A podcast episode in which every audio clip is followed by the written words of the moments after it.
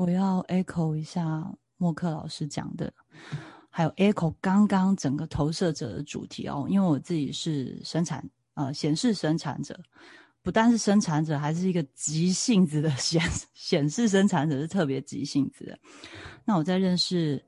呃透过默克老师来认识人类图之前，老实说，我对于那种很像投射者的那那个那个状态的人，我真的心里。就常常在想说，这个人真的很没有用哎，他到底是叫他做事情也不做事情，一下子就说累了。我现在讲我小女儿，因为她是二四投射者，我想说为什么动不动就累了，然后一直睡觉，然后大家在做家事，她就做两下就在那边 偷懒，然后我就想说，这孩子以后一定没有前途。但是我认识默克以后，哦，原来他是投射者，然后他其实他真的。有很多的想法，古灵精怪，然后有时候问他一些看法，他也真的很有自己独到独到的想法。有有有有时候会冒出一些，嗯，我我之前没有思考过的，所以我一直觉得，哦，他是一个头脑很好的人，但是怎么体力那么差？哦，在认识默克之前，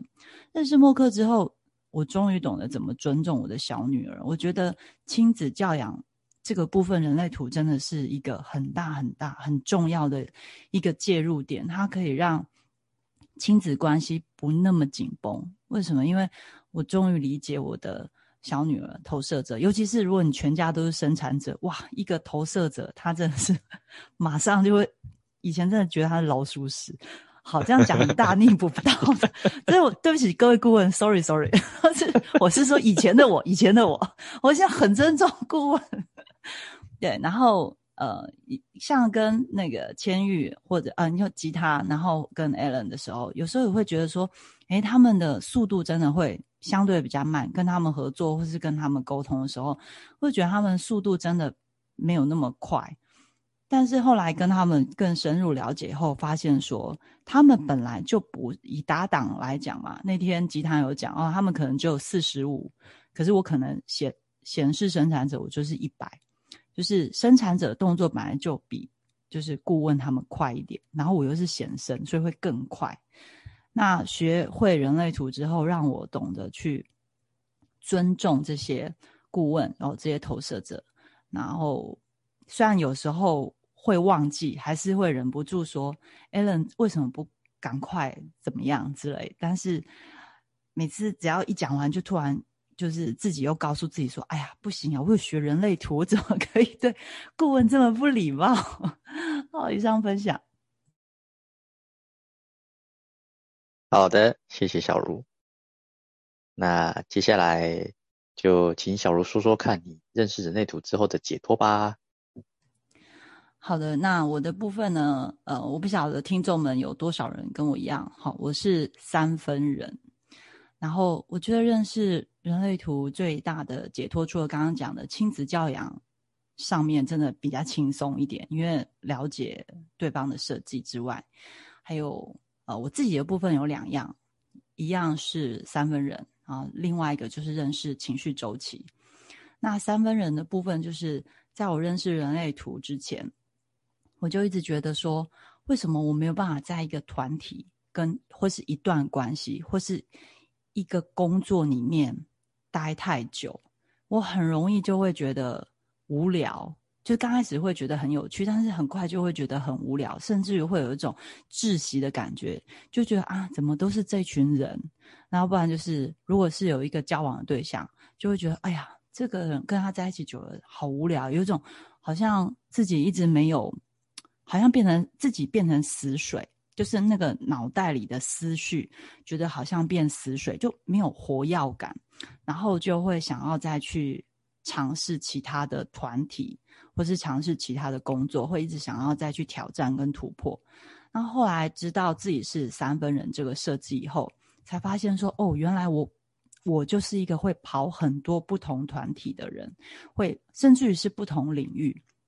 但是在这不同的领域中，我都会有啊，就是不同的收获跟满足我内在那三三分不同的力量啊。例如说，我有一块是情绪的部分，就是浪漫，情绪中心的部分就是浪漫。然后有一块可能是呃，就是直觉中心，就是求生存的部分，就是会很重视健康啊。然后呃一些，然后另一方面可能又是意志力中心那边，我可能又会对于一些竞争的东西又感到很有兴趣。那我发现同一个团体，或是同一个工，同一个工作，或是同一个人，他真的没有办法满足我这三种需求，所以我久了会觉得无聊。那认识人类图之后，知道自己是这样子的三分人的个性之后。我可以做到的是什么？就是让自己活跃在不同的领域，不用在乎别人说：“哎，你这人怎么那么不专精？”因为我本来就是一个比较广、比较跨领域去接触不同事物的人。但是我可以让这个，例如说是三个团体，我可以把 A、B、C 这三个团体里面学到的东西带到其他哦，A 学到的东西带到 B，B 认识的人再介绍到 C 哦。其实跟那个刚刚前面的人讲的连结有一点点像，但主要是我我就是这样在不同的团体或是不同的工作里面串联，然后我反而会觉得很开心，会有一种脑袋真的进了很多活水，就不会觉得自己好像变成一滩死水。那所以这个就是我认识人类图以后，终于可以接纳自己，就不再苛责自己说。就是社会的标签，就觉得自己什么三分钟热度啊，然后都不专注这样子，这是三分人的部分。那我这个部分我也很好奇，想要问问默克老师，对三分人有没有什么呃不同的讲呃，就是想法这样子？官方的资料是说，三分人独断独行，有野心，有企图这样子。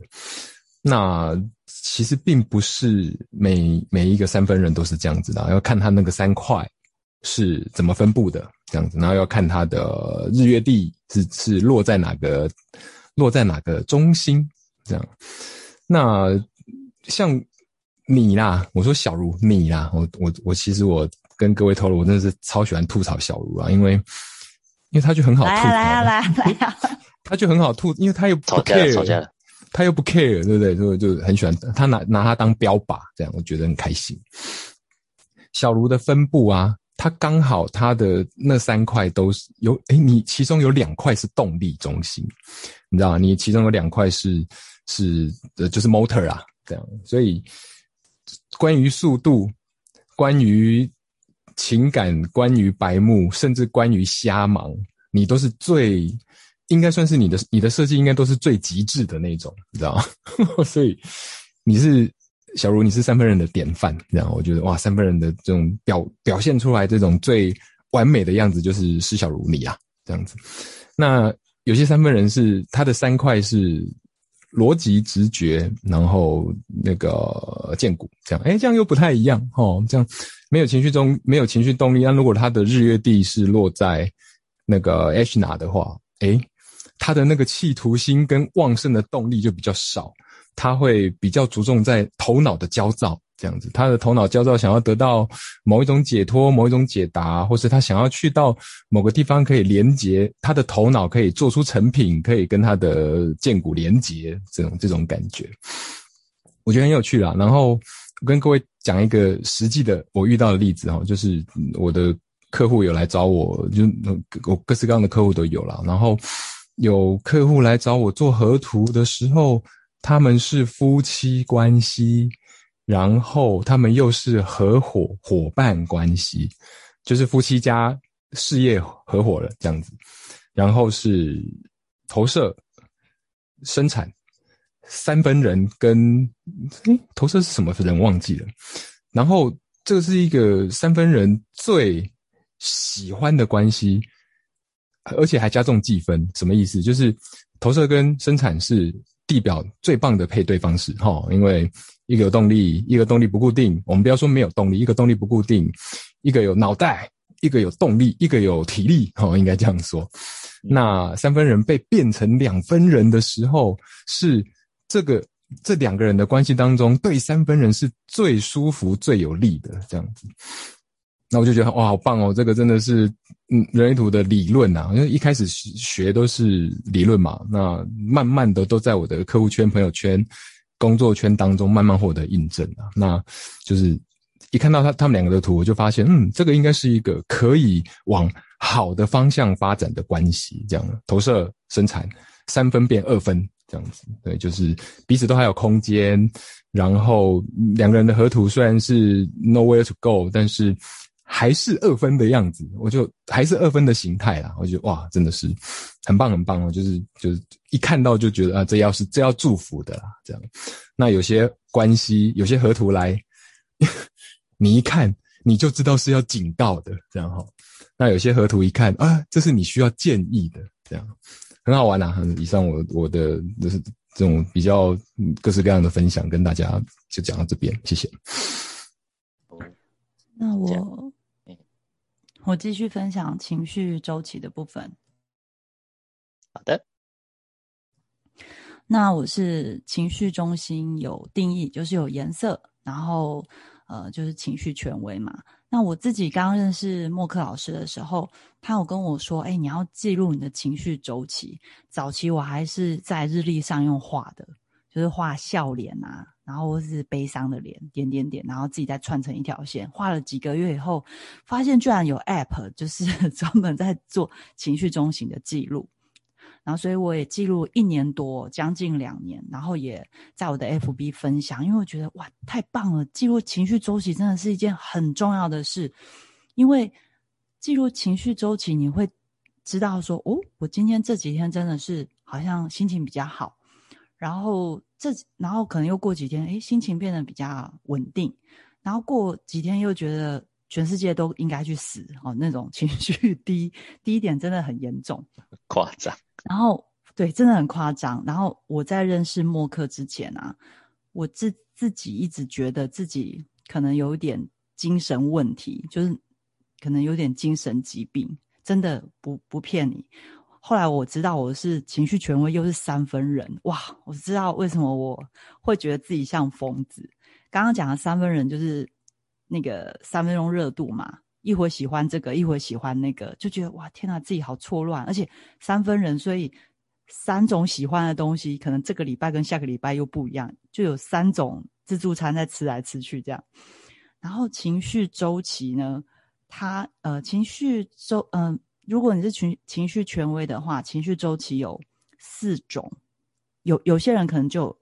四种里面的一种，那有些人可能同时四种都有，或是有两种就不一定要看你的图。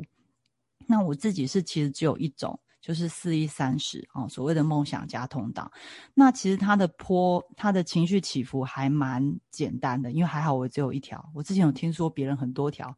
蛮崩溃的，我想哦还好，老天爷只设计一条 给我，然后我只要专心记录那个周期就好。那为什么我会觉得在认识默克之前，我一直觉得自己可能精神状况有问题？因为我可能上个礼拜很乐观，觉得全世界都很美好、真善美，然后大谈梦想，然后别人讲什么我都觉得很棒很棒，对，就是要这样去做。然后人家约我什么都说好好好，没问题。但是到下个礼拜。我可能就会想说，干，我为什么要答应刚刚那件事情？好烦，我好累哦，为什么要这样子？就会觉得，天天哪，那上个礼拜的我跟这个礼拜我真的是完全，就是那个想法真的是会完全不一样，然后就会很懊悔自己在高点那个时候的决定，然后等到我的情绪又开始变稳定的时候，我又开始后悔我低点那个时候对身边的人，可能就是低点的时候讲话会有点就是。苛刻 就是尖尖酸刻薄，还不认识人类图之前，会用很尖酸刻薄的方式就开始批评身边的东西，就会觉得嗯这个不好，那个不好，就会觉得哎你这东西这么烂，为什么还拿就是还拿得出来？就是那整个真的差很多，很像天使恶魔，天使恶魔。所以我一度以为我可能有精神分裂症，为什么上个礼拜我跟这个礼拜的我不一样？那我真的好苦恼。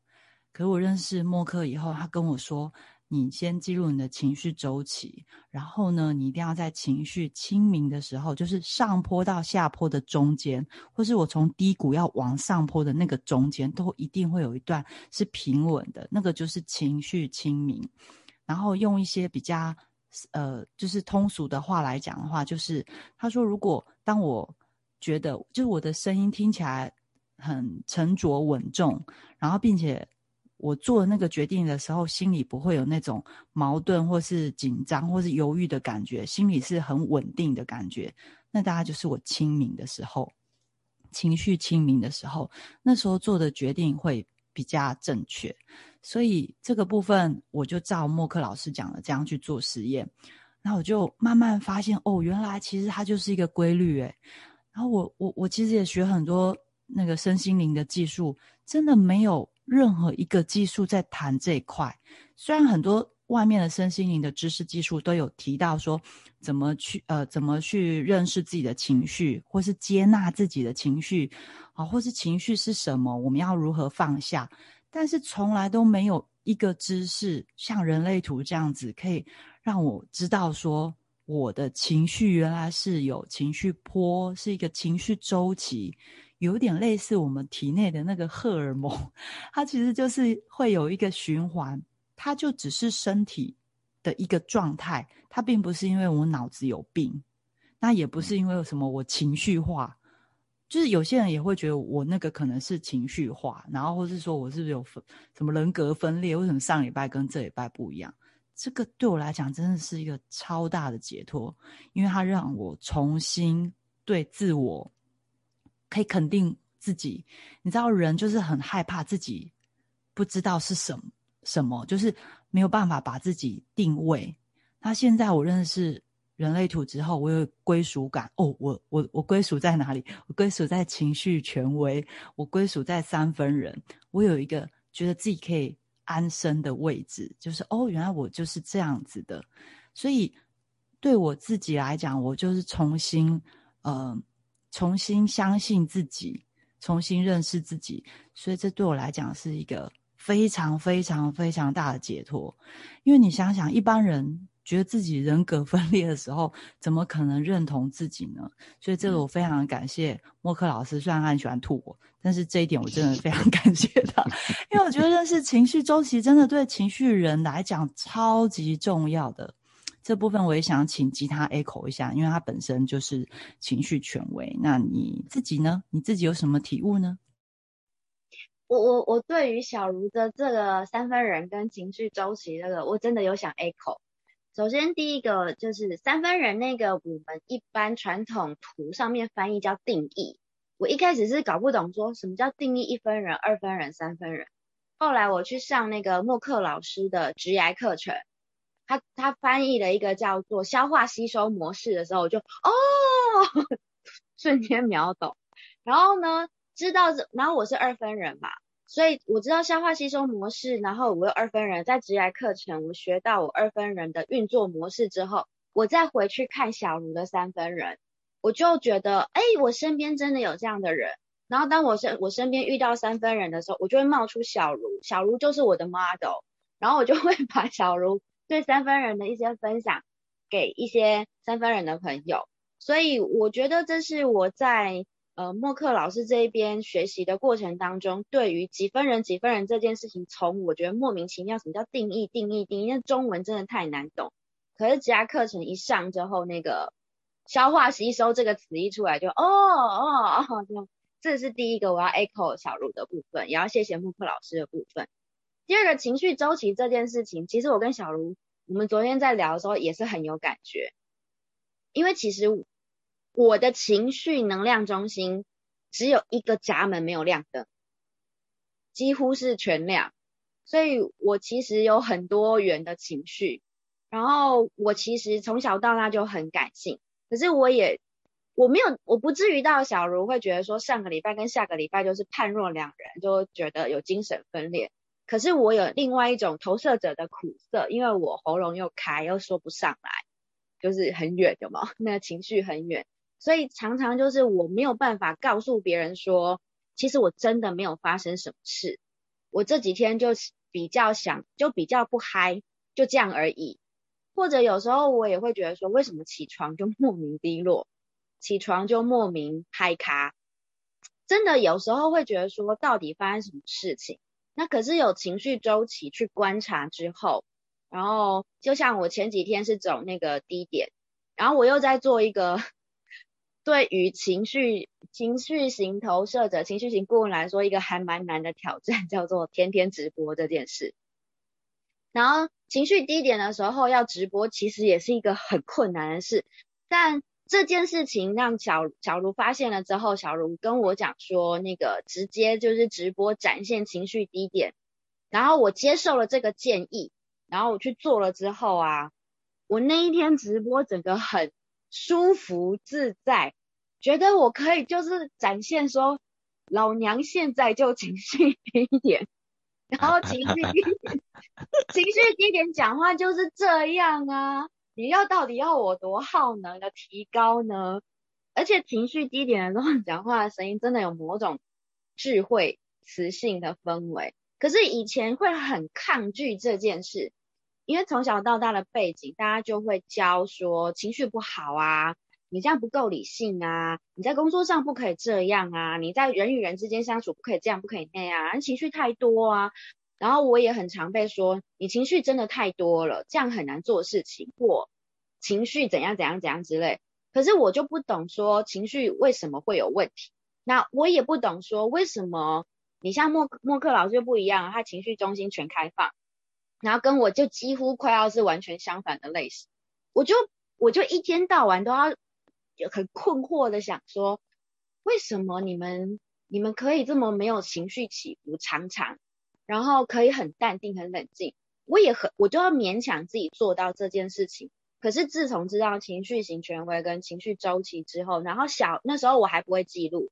是小茹教我的，然后然后小茹教说那个 app 可以怎么记录，哇，那个从此以后就就进入了另外一个世界，就觉得哎。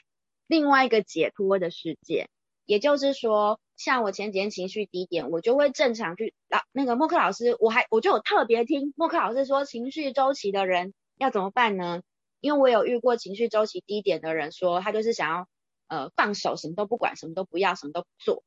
但默克老师那时候就有说，呃，情绪周期低点的时候，还是要完成该完成的 schedule 或呃该完成的工作。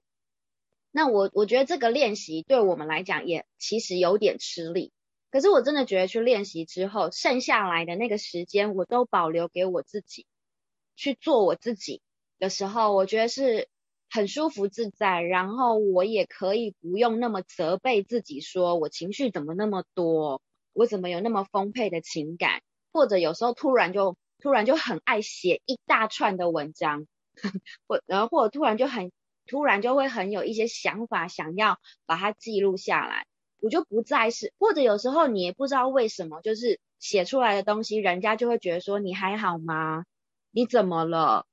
可是我就没有怎么了啊，我只是纯粹有感而发。那我觉得情绪周期这件事情真的是对我是一个很大的解脱，所以不管是三分人还是情绪周期，我觉得小卢都带给我很大的收获。然后再透过默克老师的课程，真的。这件事情很棒，好，我只能讲到这里了，因为我不知道后面怎么说。那默克老师对于我们这些情绪人有没有什么建议啊，或看法，或是有什么，请分享一下。嗯，我我是我是一个不会插嘴的人啊，但是你你你刚才讲，从你说你知道人类图之后，然后多解脱。然后我就想，我那时候就很想吐你说，没错啊，你解脱了，但是你旁边的人也还，旁边的人反而不解脱了，因为大家会变成被你的情绪轰炸这样子。所以情绪人要知道的是，你们是九中心的权威族群哦，你们是权威族群，你们的一切，你们的私言行，你们的肢体或你们的眼神，都在影响着我们这些情绪开放。的人这样子，这个世界的文明跟精神是你们情绪人在带着走的这样子。那嗯，不管你们是希望痛苦啦，你们是你不管你们是游走在希望或痛苦之间，还是游走在喜悦跟绝望，还是游走在期待跟失望。我刚才讲的是就是三种情绪波的高点跟低点这样子。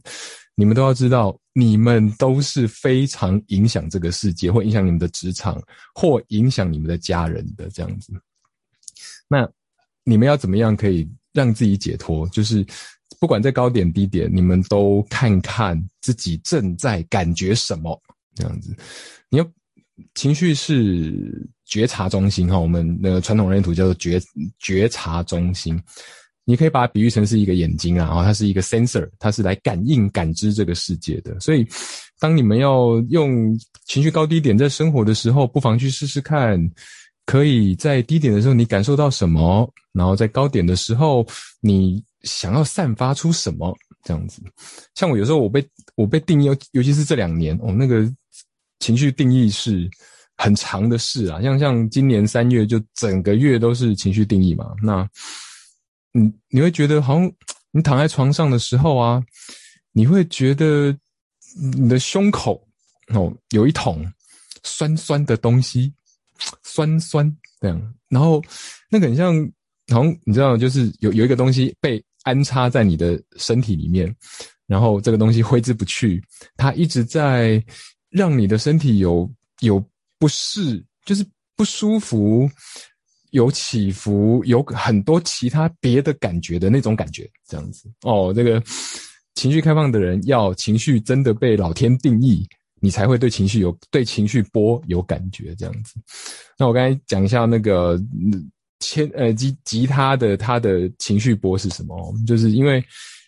三月有很多十九四九这个情绪波，对不对？那十九四九的情绪波是游走在。那个希望跟痛苦当中，所以会怎样？所以我会觉得这个世界不关我的事啊，这样就哦，这种这种酸酸的东西在身体真的是好好好想要，好想要结束一点什么这种感觉哦，就很有趣啊。这些都是自然的，或是宇宙给你的自然的一化学反应这样子。所以大家知道这件事，把这个东西拿来当做感知这个社会、感知这个世界的工具，这样子就好了。好，以上分享。